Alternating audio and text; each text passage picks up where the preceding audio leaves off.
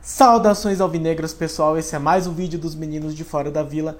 Eu sou Danilo Rattori, trazendo o nosso tradicional giro de notícias, a maneira mais rápida, ágil e eficiente, para você ficar por dentro de tudo o que acontece nos arredores da Vila Belmiro, da invadida Vila Belmiro ontem, terrível contra o nosso rival lá da Marginal, que possivelmente será uma vazia Vila Belmiro ou uma fechada Vila Belmiro nos próximos jogos.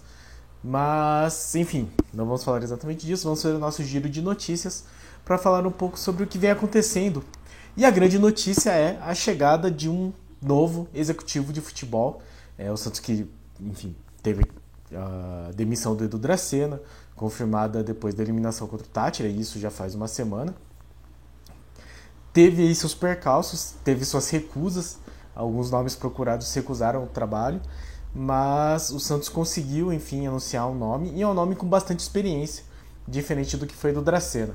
Então, neste giro de notícias falaremos sobre isso, falaremos então um pouco sobre a carreira de Newton Drummond, o novo gerente, o novo executivo de futebol do Santos Futebol Clube, e também falaremos um pouco de resultados da base, algumas novidades no comitê de gestão, é, notícias relacionadas com transmissão também, e a rescisão de Ricardo Goulart. Comentaremos também sobre isso. Mas peço sempre, se inscreve no canal se você não for inscrito e se você já for, muito, muito, muito obrigado.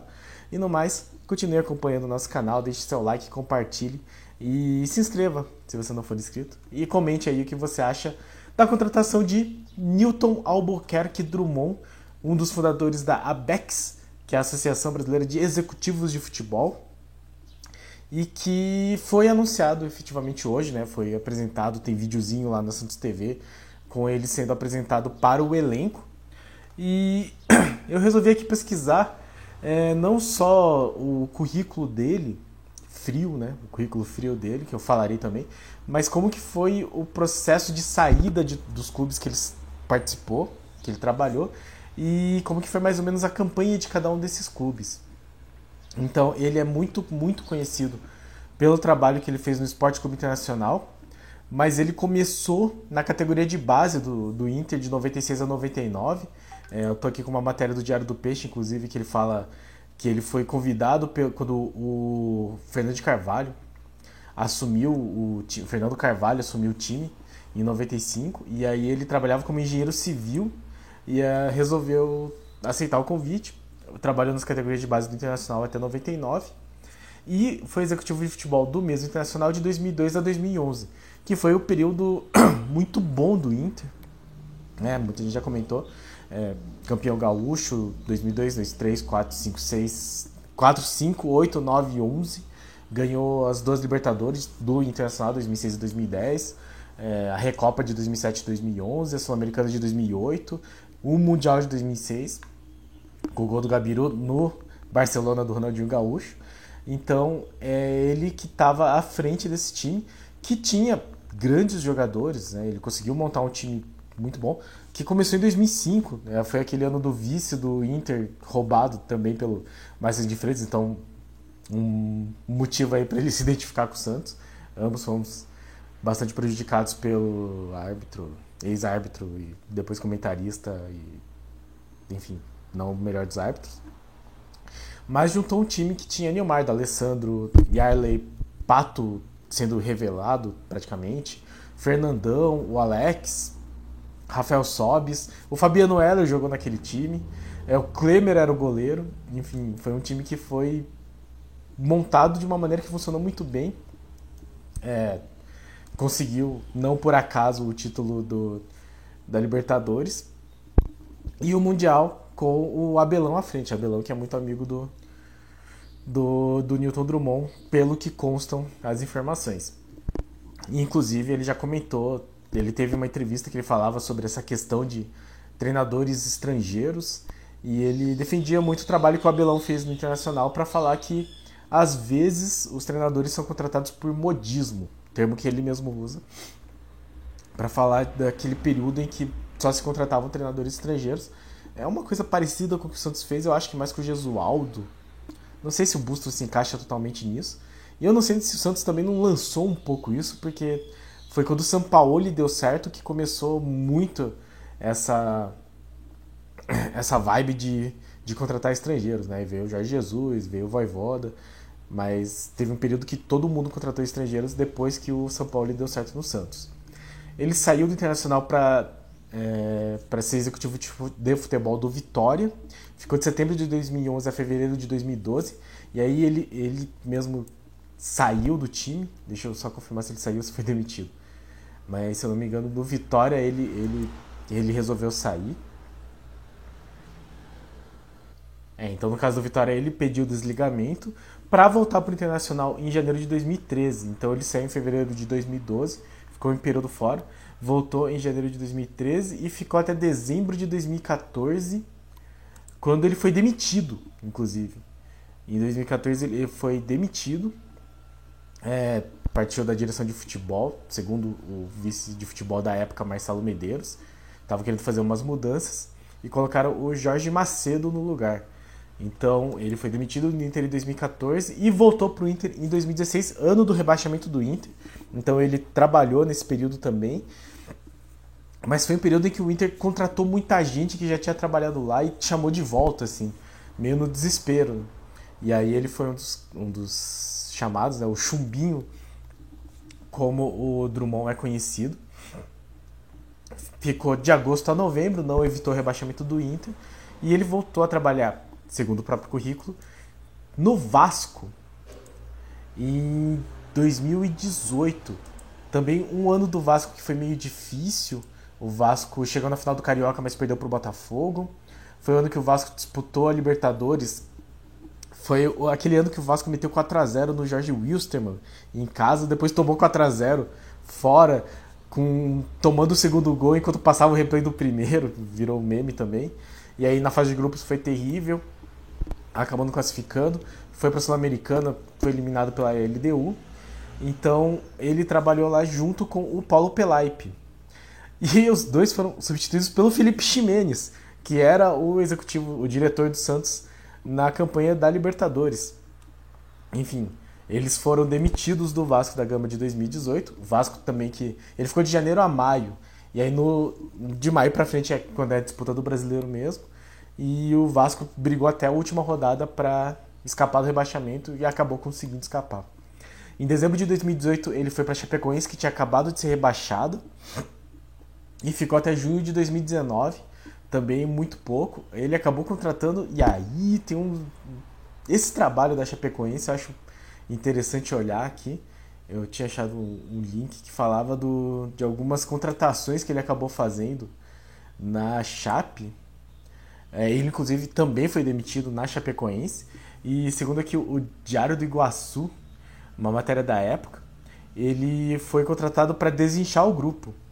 E aí, só que ele contratou nesse ano 17 jogadores até a saída dele, então, e ele nem ficou o ano inteiro. Ele saiu da Chapecoense em junho.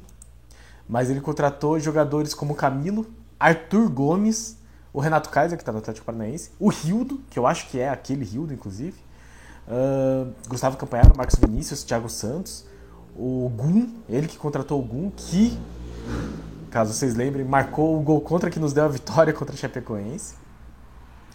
Uh, Joilson, Augusto, Everaldo, Ailon. Então ele contratou muita gente. E uma das críticas que o, o jornal faz é que é que apenas Gum e Everaldo jogaram as primeiras nove rodadas do Brasileirão. É, e só o Gustavo Campanharo foi titular. Então contratou muitos jogadores que acabaram servindo para reserva. Essa Chapecoense de 2019, eu acho que ela tinha acabado de cair. Não, em 2019 não, né? Porque o Santos jogou com a, com a Chapecoense em 2019. Então a Chapecoense acho que caiu em 2019 com esse time que, que ele estava até junho, né? Até as primeiras rodadas do brasileiro. E aí em 2021 ele assume como head esportivo do Coxa, do Coritiba. E no ano que o Coxa subiu para a primeira divisão. Então, ano passado o Coxa disputou a segunda ano, ele foi, trabalhou lá de junho a novembro, então basicamente o Campeonato Brasileiro inteiro. Subiu com o Coritiba, então ajudou nessa montagem de elenco, possivelmente. E agora assume a direção do Santos. É, analisando assim esses, esses elencos que ele foi montando, no caso da Chapecoense, nem tanto. Acho que o da Chapecoense não foi assim um bom, um bom trabalho, mas o do Coritiba, é, pelo menos ele lançou jogadores, né, como o Igor Paixão e tal. Eu acho que dá para esperar ele trabalhando um pouco com a base, até porque ele tem experiência de trabalhar com a base. Uh, e aí a questão que fica pra gente principalmente agora é o treinador. Vou até aqui abrir uma outra uma outra matéria que é do UOL, que chegou o Newton Drummond e que o, o Santos recebeu a sugestão do Pepa, que é o treinador português do Vitória de Guimarães. Ele já foi cogitado, eu acho que na época do que o Bustos assumiu, então, na época da saída do Carilli. E o nome foi levado ao comitê de gestão e foi vetado em votação. Pausa aqui, eu vou só abrir um parênteses, eu quero falar sobre isso porque o comitê de gestão é notícia também deste dia, mas enfim, o comitê de gestão entendeu que o Santos precisa de um brasileiro ou de um estrangeiro que tenha experiência no país e o Newton Drummond concorda. Então o Newton Drummond é o cara que gosta de trabalhar com, com brasileiros, né? É brother do Abel Braga, e ele já trabalhou com o Guto Ferreira, então se tornou um nome meio é, bem cotado aí para o comitê de gestão. Não sei como é que o comitê de gestão desaprova o português, mas aprova o Guto Ferreira. De qualquer forma, eu entendo a posição nesse sentido, que é Uh, já que Newton Drummond trabalhou com ele, tem histórico, e, e eu entendo o argumento de um, de um treinador brasileiro, eu espero que não seja que nem o Carilli, no sentido de não ser um projeto. É, o Carilli ele assumiu para tirar o Santos do rebaixamento, conseguiu, só que nesse conseguir ele acabou tendo o contrato renovado, teve a pré-temporada para ficar dois meses e, e ser mandado embora. Para isso, eu até acho que o Couto Ferreira é uma decisão válida, desde que seja muito claro que assim só é, escapar do rebaixamento não é o bastante para ele ficar no ano que vem. Acho que dá para contratar e falar, ó, oh, Guto, o nosso planejamento com você é sair do rebaixamento. Acreditamos que você tem o potencial para isso. O Milton Drummond acredita, a gente contratou ele para isso mesmo. Então fica aí até o final do ano. Se o Santos, por exemplo, conseguir uma vaga para a fase de grupos da Libertadores, aí mantém o Guto Ferreira. Se não, eu acho que é tipo. Uh, enquanto você estiver aí, se o trabalho estiver meio daquele intermediário ou passando sufoco, já corre atrás de outro treinador para fazer um projeto de verdade para o ano que vem. Enfim, é o que eu acho, não é o que eu. Não estou dizendo que vai acontecer isso, é o que eu faria. E aí, segundo o All Sports, o outro técnico cogitado é o Odell Helman, só que ele tem aquela questão de, tá de ter investimentos em Dubai, e a filha estuda lá, enfim. E então ele não está disponível agora. E foi conversado com o Renato Gaúcho, que tem um salário meio alto. Eu acho que o Renato Gaúcho não se encaixa nessa proposta do Santos. A menos que ele se dê bem com o Newton Drummond, mas sei lá, né? Um é muito identificado com o Nacional, o outro é muito identificado com o Grêmio. Não sei bem como funcionaria. Uh, segundo o UOL, que diz que é segundo o GE, o Guto Ferreira agrada e ele está entusiasmado com a possibilidade de assumir o Peixe. Claro, ele está desempregado desde que foi desligado do Bahia, então faz sentido que ele esteja empolgado em assumir o time da primeira divisão. Enfim, essa é a, a possibilidade do Drummond. Uma coisa que eu queria falar sobre o comitê de gestão é que hoje, três da tarde, saiu aqui no, no, na Gazeta Esportiva o, o Vitor Sion. Bom, ele anunciou às 10 da manhã, né? Mas o Vitor Sion anunciou que saiu do comitê de gestão, renunciou do comitê de gestão. Aí eu só tô falando isso, não, tô, não é notícia, tal, é que achei interessante que isso veio logo junto com o veto ao, ao treinador português. Então talvez o Sion fosse um defensor do Pepa e, e a, a negação, né, a negativa por parte do resto do comitê de gestão tenha influenciado a decisão dele, mas ele já estava afastado, na verdade, então é possível que não. E ele afirma que foram desafios profissionais. E aí o Santos tem um comitê de gestão com três membros a menos e a gente lembra que eles recusaram a Valéria Mendes é, por um absurdo, né? E aí tá aí um monte de vaga sobrando sem gente para assumir.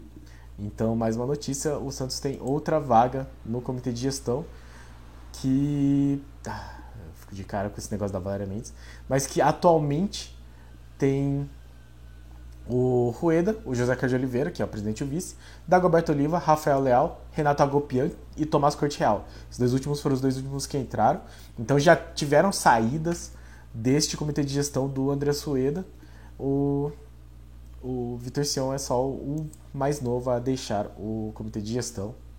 E aí cabe aqui, caberia até um vídeo inteiro só falando sobre o comitê de gestão, se funciona, se não funciona, se é uma boa, se não é.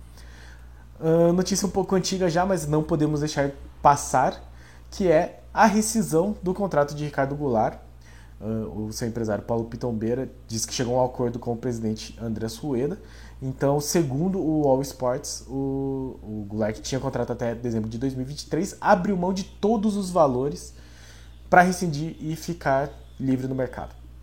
Então é um bom salário que o Santos se livra aí, é, menos meio milhão de reais, de um jogador que entregou muito pouco é, e teve, bom, e o seu final foi muito melancólico para todo mundo que foi perdendo um pênalti contra o Deportivo Táchira. Jogo que ele nem foi titular, jogou muito pouco, entrou só para isso e acabou perdendo o primeiro pênalti de todos. Uh, Goulart sai com 4, 4 gols em 30 jogos, então muito mal. E não só isso, né? eu acho que é principalmente aquela questão do dele não querer assumir que não podia jogar na posição que ele disse que queria jogar de meia. É, não funcionou em nenhuma das vezes que entrou. É, não vai deixar saudades, é uma pena, mas pelo menos o Santos livra um pouco o salário aí. E, e aí tem alguns rumores é, que o Johan Julio poderia ser devolvido para a LDU também ouvi algumas notícias de que o próprio Santos não quis devolvê-lo, então, enfim, não sei. É, o Angulo, que segue no time, alguns jogadores que já foram emprestados, como o Anderson Ceará, o Jobson, acho que já foi emprestado também. E, e ficamos aí no aguardo de contratações que, que supram né, esses, essas saídas.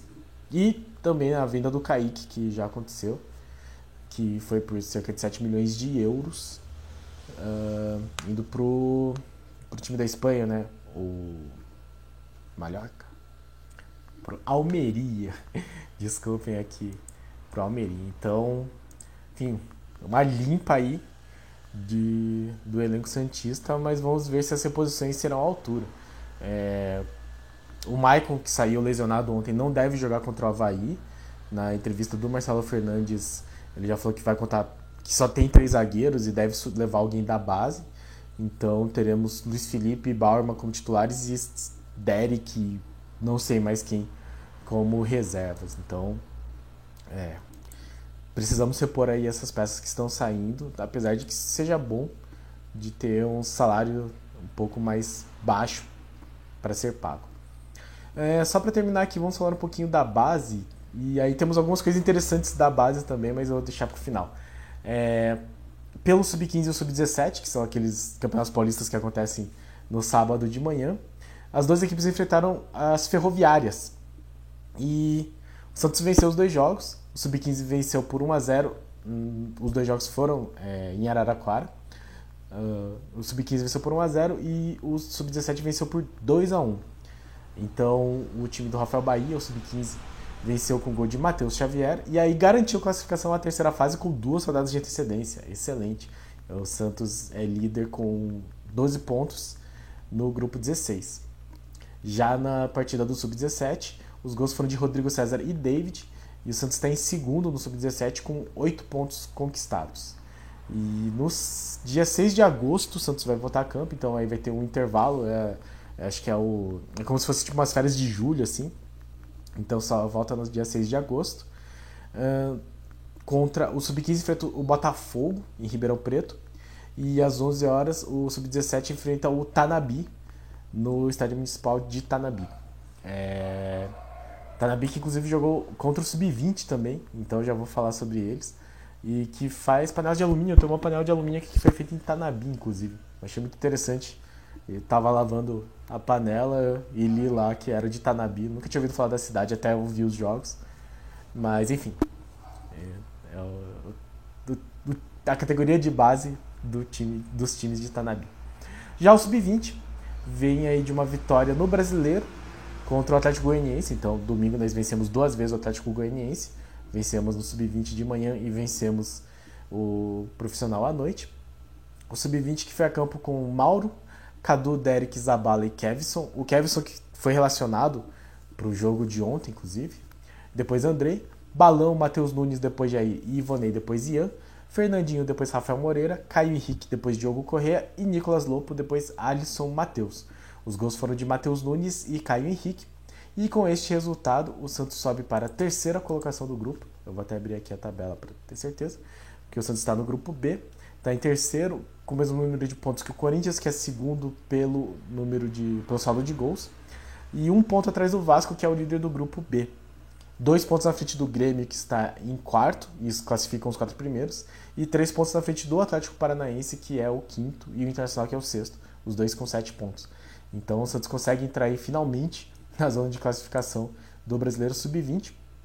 E já no Paulistão Sub-20, né, na segunda fase, o Santos jogou com o Tanabi, empatou em 2 a 2 Eu consegui ver um pedaço do segundo tempo. É, o Santos terminou o primeiro tempo perdendo de 1 a 0 virou, conseguiu a virada. Logo, foi um jogo muito maluco. É, o goleiro dos caras, o Maranhão, pegou demais, pegou muito.